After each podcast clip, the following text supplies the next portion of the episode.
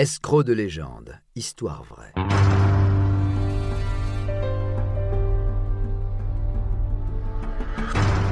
Un programme studio minuit. Une idée originale de John Mack. Musique David Rampillon. Narration Patrick Blandin. Enregistrement et montage Patrick Martinez-Bourna. Rudy Kurniawan. Les raisins de la colère. De son vrai nom Zen Wang Huang, cet Indonésien est considéré au début des années 2000 comme l'un des plus grands experts en œnologie. Né en Indonésie de parents chinois, il immigre aux États-Unis en 1998, où il fait ses études en Californie. Rapidement, il prend le nom de Rudy Kurniawan et se présente comme un riche héritier indonésien. Il démarre une carrière de collectionneur de vins, se spécialise dans les vins français et devient une figure incontournable du milieu à même pas 30 ans. En 2003, son visa étudiant expire et n'est pas reconduit, ce qui conduit Rudy à rester illégalement sur le sol américain avec cette identité. Si les collectionneurs et marchands de vins boivent ses paroles, c'est notamment parce qu'il s'est constitué une collection personnelle de plus de cinquante mille bouteilles et s'est associé avec le très respecté commissaire-priseur John Capone. Avec ce dernier, Rudy organise des ventes aux enchères de vins parmi les plus rares et prestigieux au monde.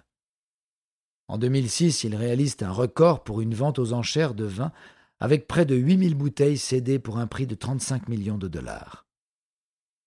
Pendant que Rudy Kurniawan se crible de dettes entre son train de vie coûteux et ses achats de vin, de plus en plus d'experts émettent des doutes quant à l'authenticité de certaines bouteilles que l'Indonésien a vendues. En 2008, à l'occasion d'une vente aux enchères, Laurent Ponceau, propriétaire d'un domaine de Bourgogne très prestigieux, est contacté par des experts. Rudy y vend des bouteilles antérieures à la création du domaine. Laurent Ponceau se rend sur place afin de faire annuler la vente et en fait une affaire personnelle, décidée à faire tomber ce faussaire. L'année suivante, un éminent collectionneur, Bill Koch, porte plainte pour vente de vins frauduleux.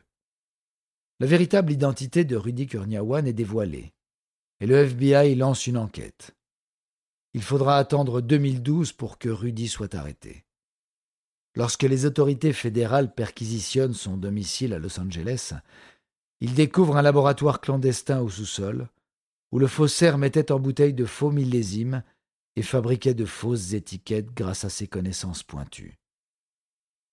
En 2014, il est condamné pour fraude et contrefaçon, emprisonné à dix ans de réclusion et a versé des millions de dollars de dommages et intérêts. Libéré en mai 2021, Kurniawan aura bouleversé le milieu élitiste de l'œnologie. Selon le FBI, il aurait vendu douze mille bouteilles, dont beaucoup seraient encore dans différentes caves dans le monde. L'escroc, quant à lui, n'a toujours pas exprimé le moindre remords et a souhaité payer lui-même son billet d'avion pour son départ des États-Unis afin de s'offrir le confort de la classe affaires. Un sacré personnage.